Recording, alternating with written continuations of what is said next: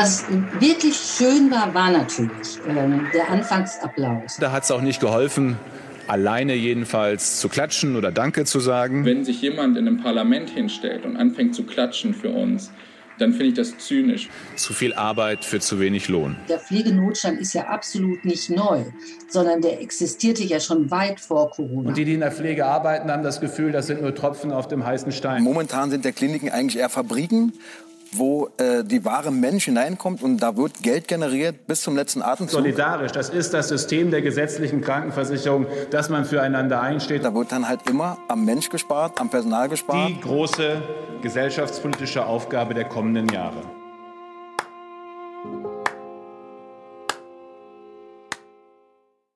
Hallo und herzlich willkommen an diesem Samstag. Es ist der 21. August. Mein Name ist Fabian Scheler und ich freue mich, dass Sie heute hier dabei sind. Sie hören es schon an diesem für unsere Sendung besonderen Intro. Es ist mal wieder Zeit für eine Was jetzt Sonderfolge und jetzt kommt die frohe Botschaft für Sie. Es wird bis zur Bundestagswahl sogar noch fünf weitere Sonderfolgen geben. Also ab jetzt jeden Samstag eine. Wenn Sie jetzt in den nächsten Tagen und Wochen gefragt werden, wie lange ist es eigentlich noch bis zur Bundestagswahl, dann sagen Sie einfach noch fünf, was jetzt Sonderfolgen. Wir nennen diese Folgen äh, ganz salopp Wahlcheck, weil wir uns äh, jede Woche bis zur Wahl jetzt ein Thema vorknüpfen werden, das wir für wichtig im Wahlkampf halten. Wir laden uns dann in gewohnter Was jetzt Manier ExpertInnen ein, um das ausführlich durchzudeklinieren und wir haben alle Wahlprogramme gelesen, damit Sie es nicht machen müssen. Und diese Woche fangen wir an mit dem Thema Pflege und Gesundheitspolitik. Und wenn Sie sich jetzt nach dieser, naja, doch außergewöhnlichen Woche fragen, jetzt macht ihr eine Sonderfolge, aber nicht zu Afghanistan, dann äh, kann ich Sie beruhigen, denn Afghanistan wird ganz bestimmt in der Folge zur Außenpolitik Thema sein. Noch einen wichtigen letzten Hinweis vorab zu den Sonderfolgen habe ich für Sie. Sie werden in diesen Folgen immer wieder Personen hören, die Teil eines großen Zeit Online-Projekts sind. Das heißt, die 49. Vielleicht haben Sie bei uns im Podcast davon schon gehört oder vielleicht auch davon gelesen. Die 49 sind eine aus 30.000 Bewerbungen ausgewählte Gruppe von 49 Menschen, die eine möglichst genaue Annäherung an Deutschland sein sollen. Äh, grüß Gott, äh, jetzt erstmal kurze Vorstellung. Äh, mein Name ist Therese Hofer, ich bin 75 Jahre alt. Hallo, ich bin Hartmut. Susanne Trabant, Kreis Meißen. Mein Name ist Patrick Runke, ich komme aus dem Saarland. Ganz grob gesagt hoffen wir darauf, im Wahljahr herauszufinden, was Deutschland denkt. Alles weitere dazu in den Show Notes. Relevant jetzt für Sie und für unsere Sondersendungen ist, dass wir für jede Sendung eine kleine Gruppe der 49 gebeten haben, zum jeweiligen Thema Stellung zu nehmen. So, jetzt wissen Sie Bescheid und wir legen los. Werbung. Diese Woche in der Zeit? Die Bücher des Frühlings. 16 Seiten blühende Fantasie von gefährlichen Liebschaften, einer Flucht auf dem Mississippi und magische Erzählkunst. Das Literaturspezial zur Buchmesse in Leipzig. Die Zeit, Deutschlands größte Wochenzeitung. Jetzt am Kiosk oder direkt bestellen unter zeit.de/slash bestellen.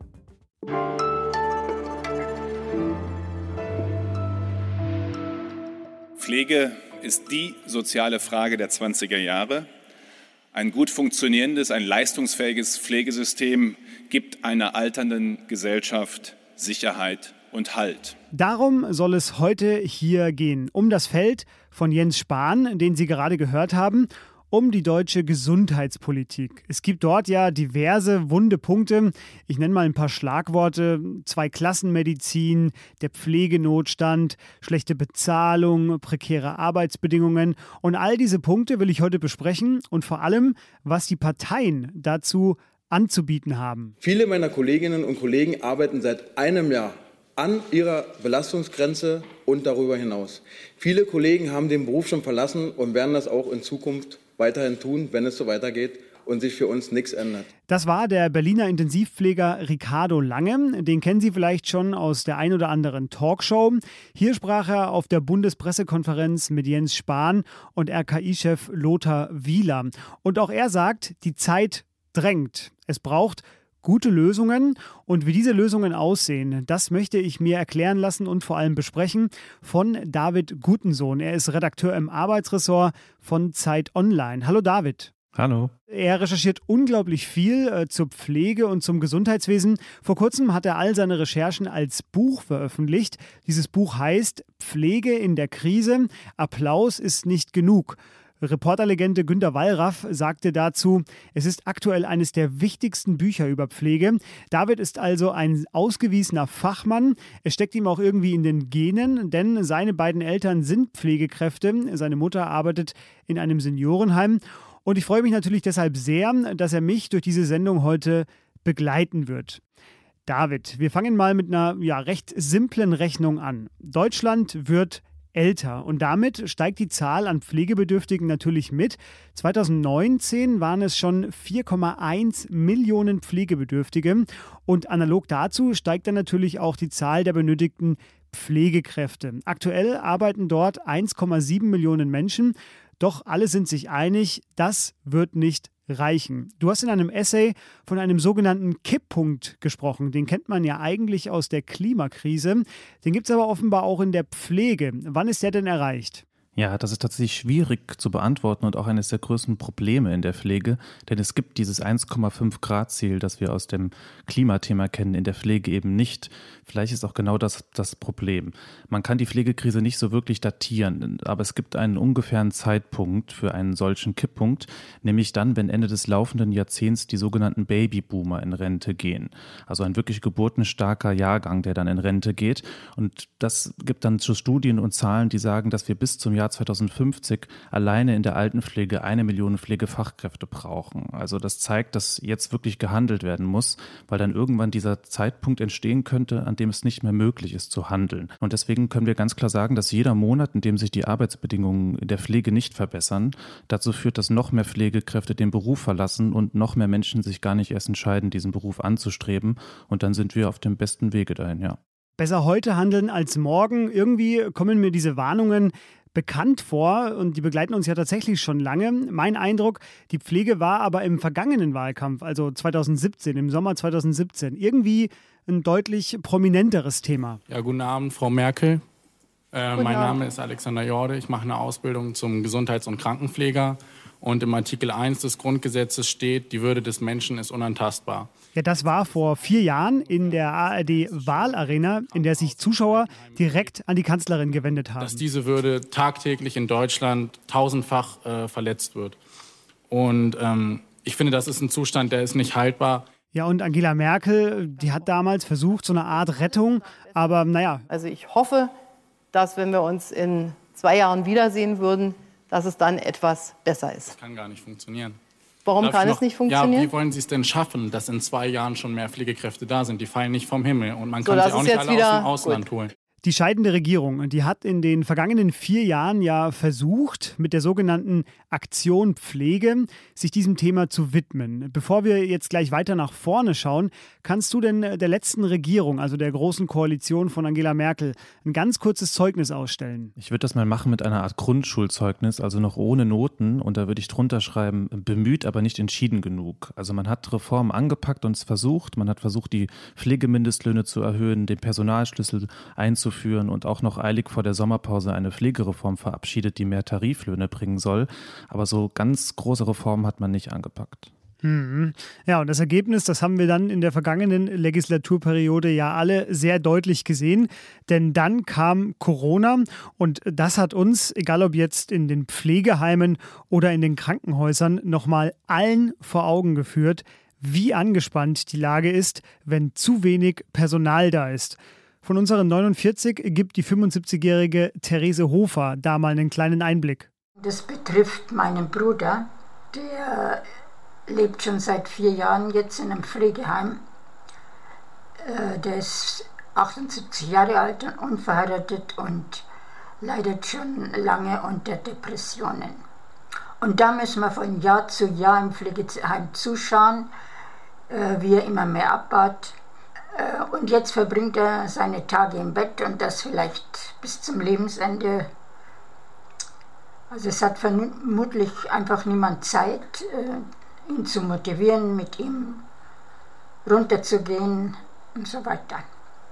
Äh, wir haben auch schon das Heim gewechselt, da hat sich auch nichts verändert. Ja, was äh, Therese Hofer hier beschreibt, das ist wahrscheinlich ja absolut kein Einzelfall. David, dir wird das ja immer wieder begegnet sein, schon solche Geschichten. Eine Million Pflegekräfte bis 2050, das sagtest du ja schon. Das ist, finde ich, eine unglaubliche Zahl.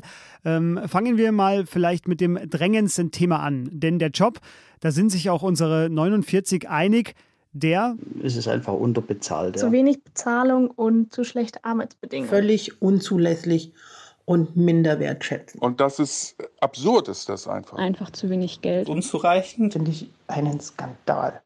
Ja, absurd, Skandal, das sind die Wörter, die benutzt werden, wenn es um die Bezahlung in der Pflege geht. David, du hast in deiner Antwort vorhin schon zwei große Projekte der Regierung angesprochen. Das ist zum einen die Pflegereform und, ja, das hängt damit zusammen, natürlich auch der Tariflohn, der eingeführt worden ist. Das war ja in diesem Frühjahr nochmal ein großes Thema. Der Tariflohn soll dann ab 2022 gelten. Was wurde denn aus deiner Sicht mit dieser Reform behoben? Vor allem aber, was fehlt ihr noch? Ich würde sagen, dass ähm, die Reform schon dazu führen wird, dass es langfristig mehr Pflegekräfte gibt, die zu Tarifverträgen arbeiten. Doch da muss man vorsichtig sein, denn es gibt auch sogenannte Scheintarifverträge oder auch Tarifverträge, die nicht wirklich viele Vorteile bringen. Es gibt Schätzungen, die sagen, dass ähm, die Löhne in der Pflege im Schnitt um 300 Euro brutto steigen werden, was natürlich schon gut ist, aber netto am Ende natürlich einfach viel zu wenig, um den Beruf attraktiv attraktiv zu machen. Was es ähm, stattdessen bräuchte, wäre tatsächlich ein flächendeckender Tarifvertrag, der für die ganze Branche gilt. Der ist äh, in den letzten Monaten an der Caritas gescheitert, aber ich finde trotzdem, dass die Parteien ähm, sich dem nochmal annehmen sollten. Und es gibt auch, wenn man sich jetzt die Parteiprogramme äh, anschaut, tatsächlich andere Ideen. Also die SPD will den Pflegemindestlohn nochmal erhöhen, anders als CDU und FDP, die das nicht wollen. Äh, die Linke beispielsweise will ein Grundgehalt erhöhen und zwar um 500 Euro für alle Pflegekräfte. Es gibt also wirklich Ideen. Am Ende wird die Koalitionsfrage und die Zusammensetzung der Regierung dann entscheiden, wie das aussieht. Es ist ja aber erstmal nicht nur die Bezahlung. Es geht ja auch um das Wie. Denn zu viele Patientinnen pro Schicht für zu wenige Leute, das ist auf Dauer einfach kein Zustand. Es braucht also mehr Menschen, die Lust haben, auch als Pflegekraft zu arbeiten. Und es ist ja schon eher so, aktuell zumindest, äh, wie die 87-jährige Renate Stark-Tillmanns von unseren 49 hier sagt ich möchte keine Pflegekraft sein. Es sind zu wenige und äh, sie können nicht das tun, was sie gerne tun möchten und wofür sie ausgebildet sind. Oder nochmal Therese Hofer. Es ist überhaupt verwunderlich, dass noch junge Leute sich für diesen Beruf entscheiden. David, wie wollen denn die Parteien dafür sorgen, dass sich mehr Leute für den Pflegeberuf entscheiden? Das ist tatsächlich der Kern des Problems und das hast du schon richtig angesprochen. Da geht es nicht nur darum, dass man die Löhne erhöht. Der Beruf muss attraktiver werden. Und die Grünen, die haben da einen ziemlich radikalen und interessanten Vorschlag. Die wollen nämlich die sogenannte 35-Stunden-Woche für alle Pflegekräfte und zwar bei vollem Lohnausgleich. Das wäre tatsächlich auch ein guter Schritt, um die Arbeitsbedingungen zu verbessern. Ähm, die anderen Parteien fordern strengere Personal Personalbemessungsgrenzen. Das fordern tatsächlich auch alle Parteien, was ich ganz spannend fand. Aber da ist die Frage der Ausgestaltung halt. Also man weiß natürlich nicht, wie das später aussehen soll und wie streng diese Regeln sind. Was CDU und FDP fordern, ist mehr Robotik, mehr künstliche Intelligenz und auch mehr Entbürokratisierung im Pflegesystem. Das sind alles Punkte, die das punktuell besser machen können, aber der Personalmangel ähm, wird dadurch nicht behoben. Und auch eine interessante Forderung, die man in vielen Parteiprogrammen sieht, ist nämlich eben die Forderung mehr Zuwanderung. Das ist ja jetzt keine ganz neue Idee, sage ich mal ganz vorsichtig. Das findet ja zum einen schon recht lange statt und das fand ich jetzt zumindest politisch spannend, als ich die Parteiprogramme gelesen habe. Das lehnt sogar äh, die AfD nicht ab, wenn auch im Wahlprogramm natürlich gewisse Hürden äh, für Bewerber aus dem Ausland eingebaut sind. Du sagst aber, nur damit wird es auch nicht gehen. Warum denn nicht? Ja, auf keinen Fall. Denn erstens können wir in der Kürze der Zeit gar nicht so viele Pflegekräfte aus dem Ausland importieren, wie wir sie bräuchten. Zweitens äh, darf man auch bei dieser Forderung nicht naiv sein. Also ich höre das immer wieder, wenn ich mit Pflegekräften, mit Pflegedienstleitungen oder auch Klinikleitungen spreche. Das dauert sehr lange, bis man die Person wirklich integriert hat. Da sind ja auch in der Ausbildung ganz andere Standards gesetzt. Also das funktioniert nicht so schnell, wie man sich das jetzt erhofft. Und drittens, und das ist, glaube ich, der wichtigste Punkt, äh, wir können uns nicht vorstellen, dass das ein solidarisches terrorischer Akt ist, wenn wir Pflegekräfte aus anderen Ländern abwerben, die sie dann auch selbst brauchen. Also ein Pflegeimperialismus, wie er oft gefordert wird, der kann nicht die Lösung sein. Nur auf Kräfte aus dem Ausland zu setzen, ist also sowohl praktisch als auch moralisch nicht die Lösung. Es müssen also andere Wege gefunden werden und wir haben es ja schon vorher in der Sendung gehört. Ab 2022 bekommen nur noch diejenigen Heimbetreiber Geld aus der Pflegeversicherung, wenn sie ihren Angestellten einen Tariflohn zahlen. Das betrifft ja jetzt aber nun bei weitem nicht alle, denn 80 Prozent der Pflegebedürftigen in Deutschland werden zu Hause versorgt. Und Susanne Trabant von unseren 49, die kommt aus dem Kreis Meißen und äh, sie beschäftigt sich beruflich mit der Frage, wie Arbeitsbedingungen von Pflegekräften äh, sich gestalten. Und ich sehe da Situationen, die so nicht zu tolerieren sind. Aber wir müssen auch davon ausgehen, dass die meisten Menschen in ihrer Wohnung verbleiben werden. Wir können es uns gar nicht leisten, als Gesellschaft die Menschen alle in eine stationäre Einrichtung zu bringen. Ja, sie spricht genau das an, eben die Pflege zu Hause, denn ab dann wird es ja eigentlich erst kompliziert. Also Pflegerinnen ziehen dann meistens mit ins Haus ein oder manchmal mit ins Haus ein. Das wird dann eine Art rund um die Uhr Vollzeitpflege. Was sollten denn Angehörige tun, wenn jemand aus ihrer Familie dann zu einem Pflegefall wird? Welche Lösungen schweben den Parteien davor? Gibt es da in den Parteiprogrammen Ansätze, wie man das quasi ja, gut managen kann? Weil das ist ja für die Zukunft ein Riesenthema. Ja, du hast es schon gesagt, das ist eine riesengroße Baustelle. Also genau diese Pflege zu Hause ist ein großes Problem und vor allem diese 24-Stunden-Pflege, die ist extrem teuer und die wird noch deutlich teurer werden. Da gab es jetzt gerade ein ziemlich spannendes Urteil, da hat eine Pflegekraft aus Osteuropa vor dem Bundesarbeitsgericht geklagt und hat durchgesetzt, dass sie deutlich besser bezahlt werden muss. Also um das bezahlbar zu machen, muss wirklich viel passieren. Und ein erster Schritt ist da schon so gemacht. Ähm, da geht es dann wirklich um die Frage, ab welchem Zeitpunkt Angehörige dann doch ins Pflegeheim gehen. Da hat man jetzt die Eigenanteile gedeckelt mit der letzten Reform, sodass Sozialfälle vermieden werden. Also dass niemand ähm, große existenzielle Probleme bekommt, wenn er diese Kosten zu tragen hat. Doch für pflegende Angehörige, die sich entscheiden, ihre Angehörigen wirklich zu Hause zu pflegen, hat sich in den letzten Jahren kaum etwas verbessert. Und das, obwohl die Zahl der Pflegebedürftigen ja wirklich jährlich steigt. Also da ist noch viel zu tun und das ist die gute Nachricht. Man sieht auch in den Parteiprogrammen, dass da viel gefordert wird und dass tatsächlich alle Parteien eigentlich eine Forderung gemeinsam haben, nämlich ein einheitliches monatliches Pflegebudget für Angehörige. Also dass das ohne große Bürokratie beantragt werden kann, dass es wirklich klare Summen gibt, die ausgegeben werden können und die höher sind sind als jetzt. Das fordern Angehörige auch schon lange. Man muss aber dazu wiederum sagen, das stand auch schon im letzten Koalitionsvertrag drin und wurde nie umgesetzt. Da ist dann die Frage, ob das kommt. Und genauso sind die anderen Forderungen, die man sehen kann. Also die SPD will sozusagen eine Familienpflegezeit einführen, die Grünen eine Pflegezeit plus, die Linken fordern sechswöchige Freistellung für alle, Pflegen, äh, alle pflegenden Angehörigen. Also das sind alles Forderungen, die dann doch schon sehr ähnlich sind und in dieselbe Richtung gehen. Und ja, da kann man nur gespannt sein, was da wirklich auch von umgesetzt wird später. Damit für den Fall der Fälle vorgesorgt ist, gibt es ja seit 1995 die Pflegeversicherung. Und egal, ob man gesetzlich oder privat versichert ist, jeder muss da einzahlen. 4,1 Millionen Menschen nehmen sie derzeit auch in Anspruch. Und weil diese Zahl steigen wird, haben wir schon thematisiert gerade, ist auch die Pflegeversicherung ein Thema im Wahlkampf. Welche Positionen gibt es denn da? Ja, da kann man eine ganz klare Lagerbildung zwischen den Parteien sehen. Auf der einen Seite, auf der linken Seite SPD, Linke und Grüne, die wirklich die Pflegevollversicherung fordern, also eine Versicherung, die alle Kosten trägt, so wie das jetzt ist bei der Krankenversicherung. Ähm, das ist bei der Pflegeversicherung aktuell nicht so. Die ist, das wissen auch viele, nicht nur eine Teilkaskoversicherung. Das heißt, die bietet einem einen gewissen Schutz, aber man muss immer noch Zuzahlungen leisten, beispielsweise jetzt zum Pflegeheimplatz und anderen Dingen. Und das zu ändern wäre tatsächlich ein wichtiger Schritt. Und auf der anderen Seite stehen eben CDU CDU und FDP, die sich ganz klar zur Teilkasko-Versicherung bekennen. Die AfD hat eine kleine Sonderrolle, die wollen die Krankenversicherung und Pflegeversicherung zusammenlegen zu einem System, kommt tatsächlich aber den linken Forderungen am nächsten. David, äh, bei den Versicherungen haben wir ein duales Krankenversicherungssystem. Also es gibt die gesetzliche Versicherung und die private Versicherung. Und auch das steht bei der Wahl auf dem Prüfstand, denn einige Parteien wollen dieses bestehende System, ja, ich würde schon sagen, umkrempeln, um nicht zu sagen abzuschaffen. Ähm, das fänden nämlich auch viele unserer 49 gut. Das Zweiklassensystem der Medizin würde ich sehr gerne abgeschafft sehen dadurch, dass ich in beiden Klassen ähm, versichert war, sehe ich einfach den Unterschied. Als Meisterin in einem medizintechnischen Handwerk sehe ich diese Kluft beinahe täglich. Das Krankenversicherungssystem, da das einfach nicht gerecht ist? Ja, dieses duale System äh, sei ungerecht. Da sagt hier am Ende die 17-jährige Clara Staats.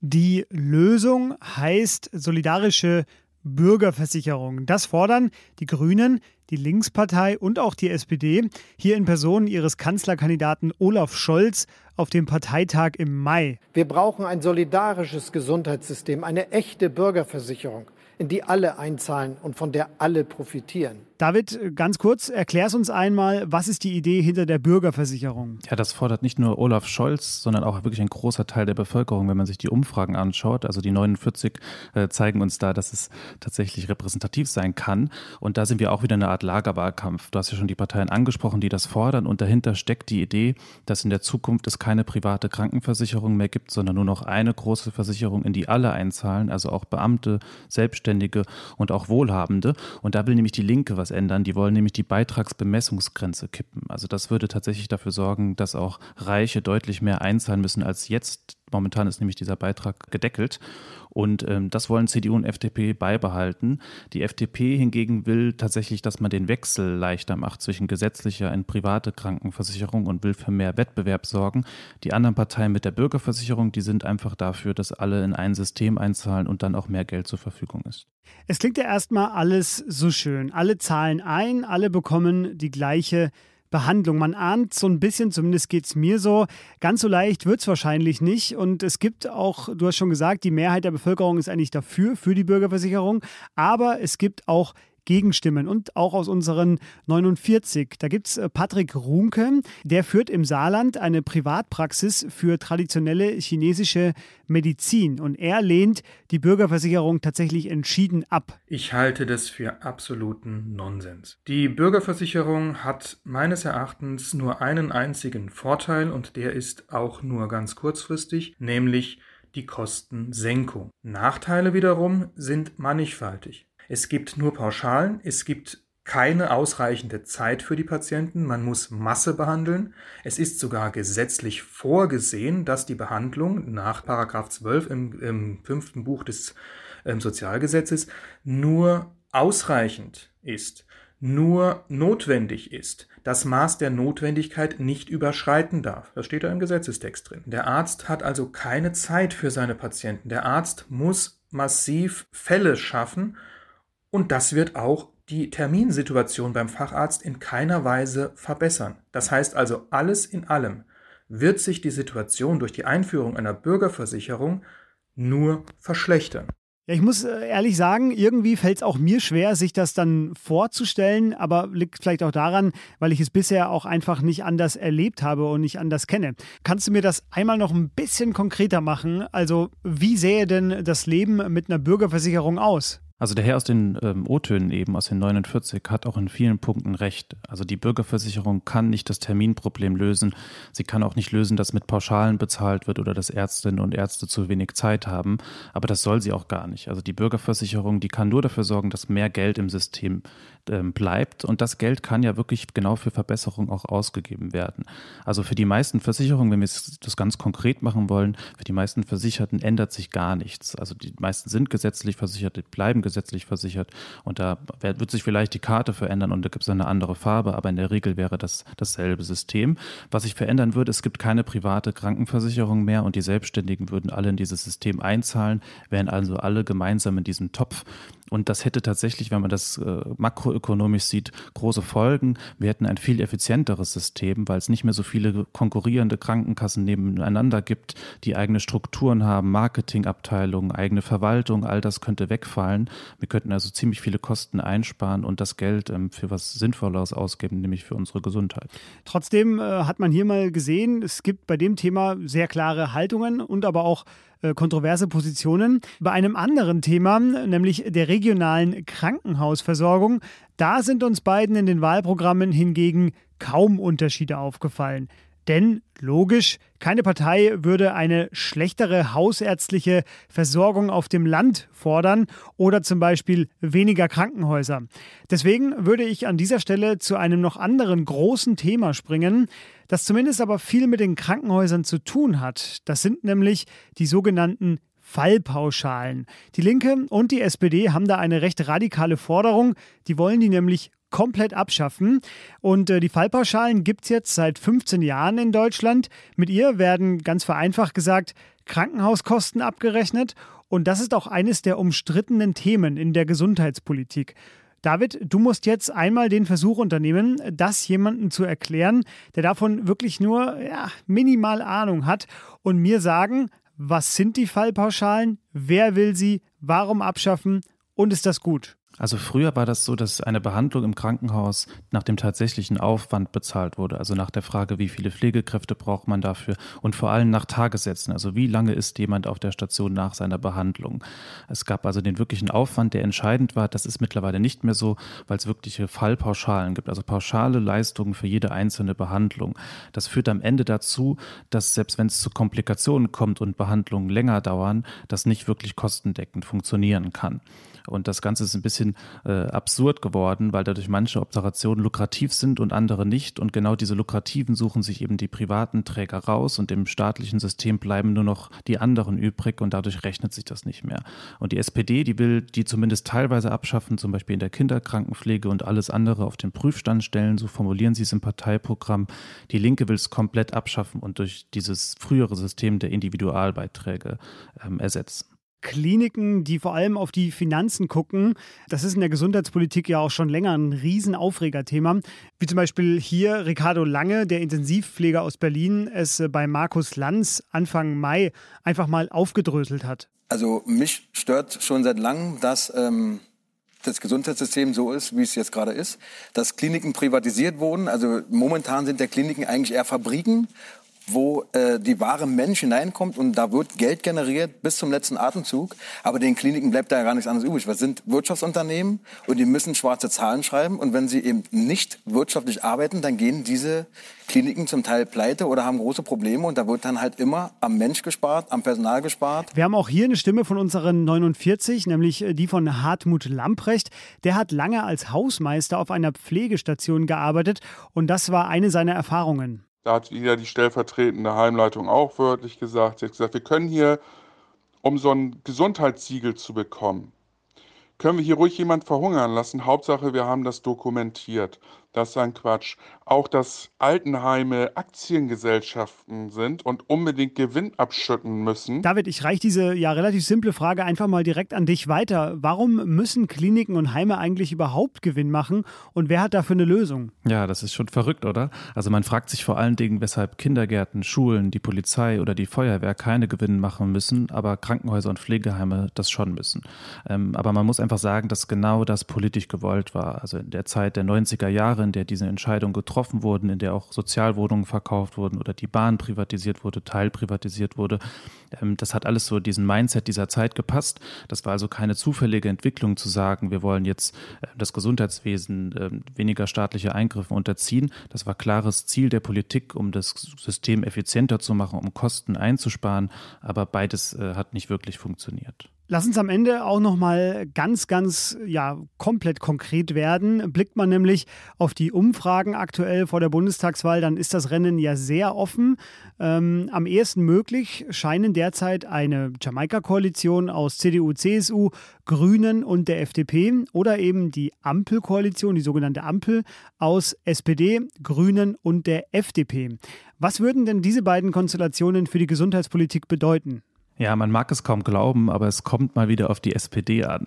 Ähm, denn es kommt zu Schwarz-Rot-Grün, äh, beziehungsweise zu Schwarz-Gelb-Grün, also zu Jamaika, da komme ich selber schon durcheinander. ähm, dann ähm, ist es so, dass zwei der drei Parteien keine wirklichen Fortschritte fürs Gesundheitswesen fordern. Das heißt, die Grünen werden alleine äh, damit, sich in den Koalitionsverhandlungen durchzusetzen. Und da gibt es die These, dass die Grünen eher diese Positionen fallen lassen, um dann in ihrem anderen wichtigen Kernthema, nämlich in der Klimafrage, möglichst viel durchzusetzen. Also kann man sagen, dass sich in dieser Konstellation des Jamaika-Bündnisses wahrscheinlich eher wenig für Pflegende in äh, Kliniken und Heimen ändert. Aber, und das würde ich schon sagen, für pflegende Angehörige würde sich schon einiges verändern. Und das trifft übrigens auch auf die nächste Koalition zu, nämlich die Deutschlandkoalition, die ja auch theoretisch möglich wäre aus CDU, SPD und FDP. Ähm, anders wäre das bei einer Ampelkoalition. Da wäre beispielsweise die Bürgerversicherung mit Abstrichen wirklich möglich und auch ähm, einige Reformen für die Pflege. Vor allen Dingen, wenn die SPD oder die Grünen das Gesundheitsministerium beanspruchen, wenn beispielsweise Karl Lauterbach Gesundheitsminister werden würde dann würde sich einiges verändern, aber am meisten tatsächlich am Ende durch eine rot-rot-grüne, grün-rote, wie auch immer Koalition. David, ganz zum Abschluss, du hast, ich habe es ja vorhin schon erwähnt, einen ja sehr persönlichen Bezug zur Pflege. Deine beiden Eltern sind Pflegekräfte. Du hast dazu auch schon so viel recherchiert. Wer hat aus deiner Sicht die beste Lösung für den Pflegenotstand? Wen würdest du wählen? Ginge es nur um Gesundheitspolitik? Und das ist natürlich eine rein hypothetische Frage. Du musst hier natürlich nicht verraten, wen du wirklich willst. Aber wenn es nur um diesen Bereich geht, das ist so ein bisschen mhm. die Idee dahinter. Okay, ja, interessant. Also in meinem Buch fordere ich ja ein Gesundheitswesen ohne Gewinn, weil ich wirklich überzeugt davon bin, dass eine Pflege nur funktioniert ohne Profit. Und äh, die Forderung, die sehe ich tatsächlich am ehesten bei SPD, Linken und Grünen. Ähm, aber das sind auch nur Ansätze, in denen sie das fordern. Also für diese kommende Legislaturperiode, glaube ich, wäre es wichtig, die Bürgerversicherung und eine Pflegevollversicherung einzuführen. Und das fordern diese drei Parteien sein. Ähm, deshalb macht es, glaube ich, in der Gesundheitspolitik, wenn man diese Überzeugung hat, am ehesten Sinn, eine dieser Parteien zu wählen. Ähm, langfristig glaube ich aber, dass es mehr braucht als diese nächste Bundesregierung und wirklich eine große Gesundheitsreform. Und das sehe ich bei den momentan möglichen Koalitionen, ähm, bin ich da eher pessimistisch.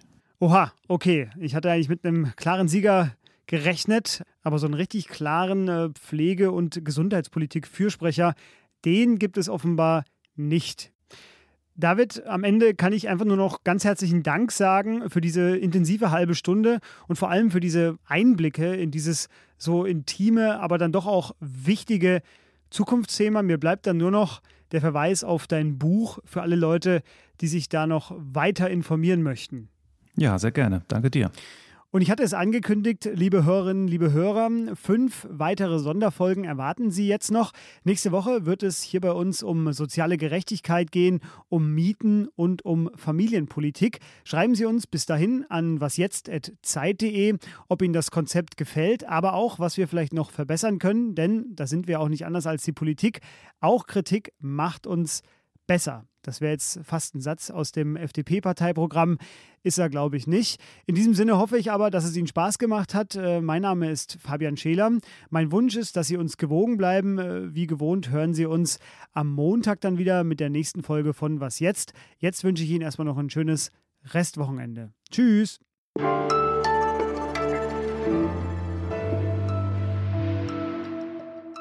David, ich habe in deinem Text von dir den schönen Satz gelesen, ich hatte 18 Opas und Omas. Was war da denn los? Ja, ich bin tatsächlich äh, Großteil meiner Kindheit im Pflegeheim aufgewachsen, in dem meine Eltern gearbeitet haben. Und da hatte ich schon enge Beziehungen zu den Senioren, die da waren. Das heißt, eine sehr große Familie. Herrlich, absolut herrlich.